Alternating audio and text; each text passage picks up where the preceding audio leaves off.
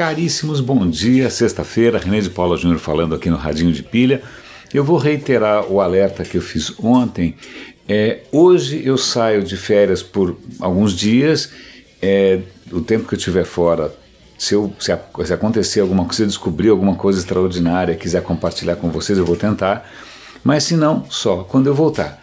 E como é que vocês podem saber se eu voltei ou não, ainda mais que cada um acompanha o radinho de um jeito? Eu acho que uma maneira eh, razoável é assinar a newsletter, radinhodepilha.com barra newsletter, só radinhodepilha.com, tem lá um link para newsletter, porque assim que eu chegar, assim que tiver programa novo, eu posso avisar vocês. Né? Contar com o Facebook, contar com o Twitter é um pouco arriscado, porque a gente acaba, é tanta coisa que, que aparece por ali, e, e, a newsletter, eu juro, os números de, de quantas pessoas abrem, quantas pessoas clicam, é, tem sido muito mais eficiente, tem, muito, tem sido muito mais prático do que social media, acredite se quiser.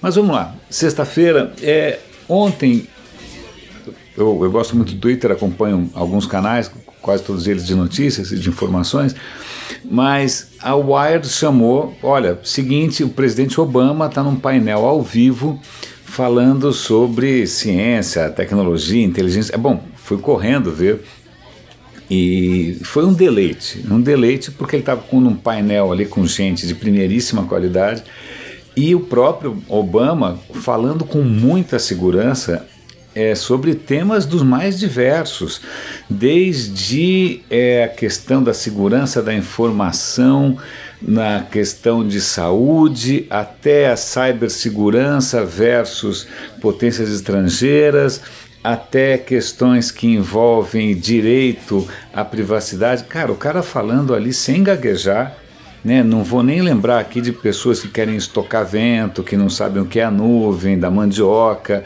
nem vou lembrar desses vexames que a gente tem, porque realmente o Obama vai deixar saudades.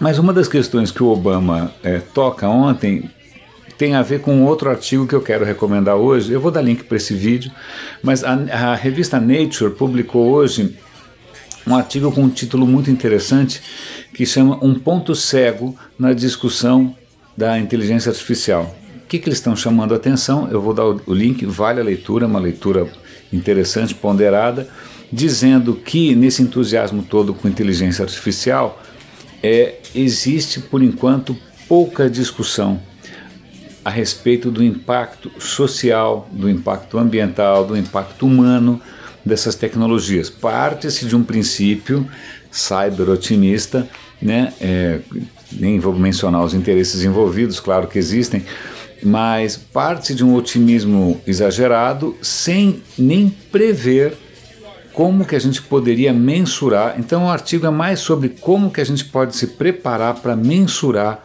o impacto que algumas decisões dessas, que algumas políticas dessas podem ter. É, lembrando agora de uma coisa que o próprio Obama falou, ele falou, olha, vocês que são empreendedores, né, que trabalham startup, que são inovadores, legal, vocês têm sorte, porque vocês podem escolher as coisas bacanas em que vocês podem trabalhar. Agora, o governo tem que segurar as buchas que ninguém quer segurar. Né? Eu como governo, eu como eu tenho que pensar em políticas públicas, eu tenho que pensar naquelas questões que ninguém quer esquentar muito a cabeça, né? Então é, é interessante porque eu acho que de uns tempos para cá com um certo repúdio à questão de governo, a questão da coisa pública e um certo fascínio né, pela facilidade das startups, a gente esquece que existem questões que alguém tem que pensar. Né, questões jurídicas, questões fiscais, questões de responsabilidade, políticas, que a gente, para onde que a gente investe, sim ou não. Né? Então, é, eu achei que esse artigo da Nature casa muito bem com, com essa fala do Obama.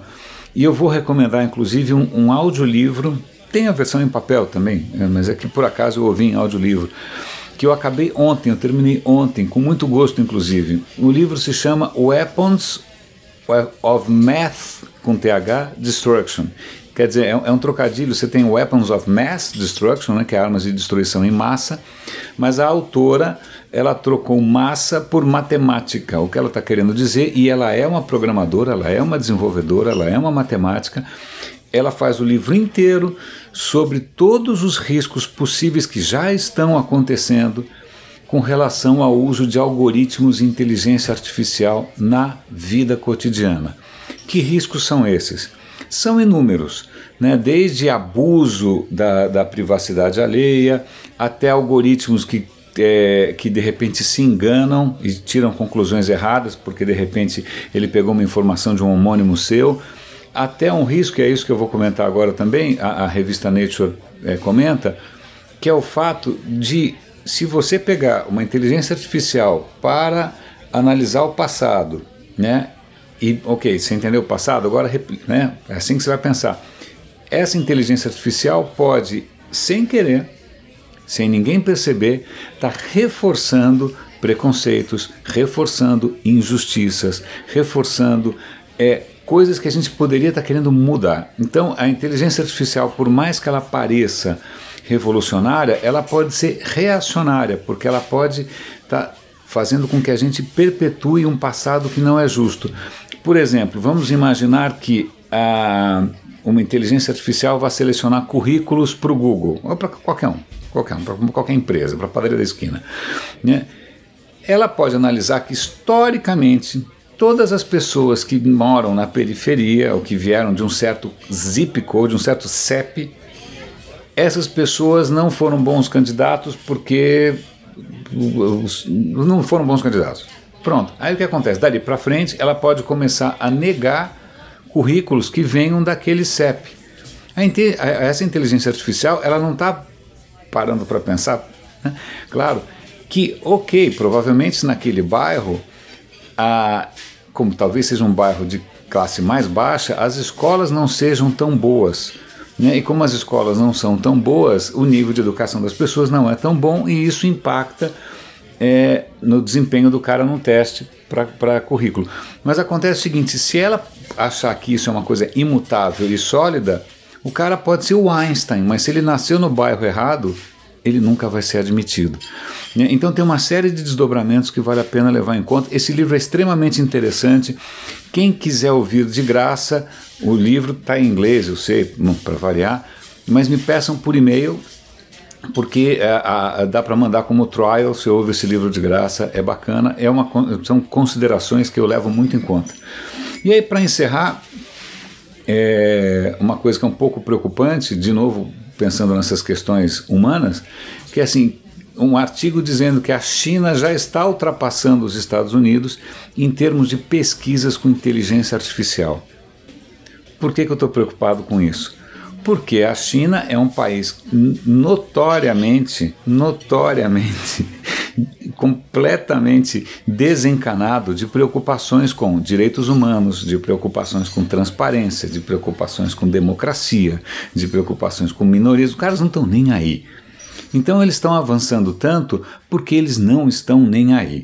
Então você se pergunta o que, que é um Estado totalitário, que a China é um Estado totalitário, né, com pouco respeito aos direitos humanos, é, investindo em inteligência artificial sem nenhum tipo de controle da sociedade, né, sem nenhum tipo de, de, de participação da sociedade nisso. Que tipo de inteligência artificial né, que um país que é um país que censura a internet, é um país que tem a grande muralha da China digital, é um país que censura Facebook, censura YouTube, que inteligência artificial que esses caras estão criando, né?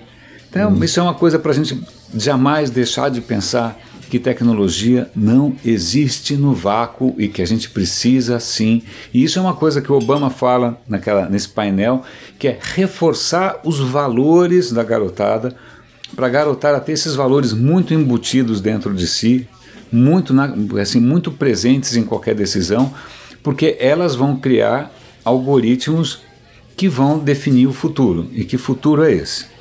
Meus caros, bom, até a minha volta, assinem a newsletter radinhodepilha.com é, e eu dou notícia assim que eu tiver online de novo. Agora eu vou ficar fora do grid. Grande abraço, René de Paula Júnior aqui no Radinho de Pilha e até a volta.